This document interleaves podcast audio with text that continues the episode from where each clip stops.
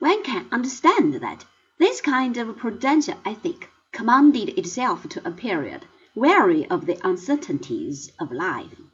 As an account of the good it is, however, very one-sided.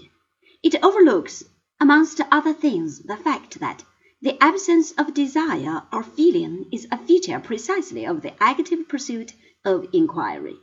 Socrates was fundamentally right in holding that knowledge was a good. It is in disinterestedly striving for understanding that we achieve the kind of unself-conscious alertness that Epicurus is seeking.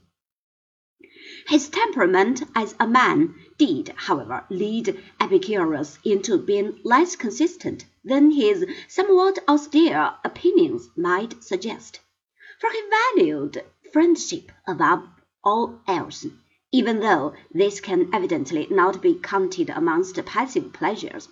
That Epicurean came to be a byword for luxurious living is due to the fact that Epicurus was much maligned by his Stoic contemporaries and their successors, who despised what seemed to them the grossly materialistic outlook of the Epicurean doctrine.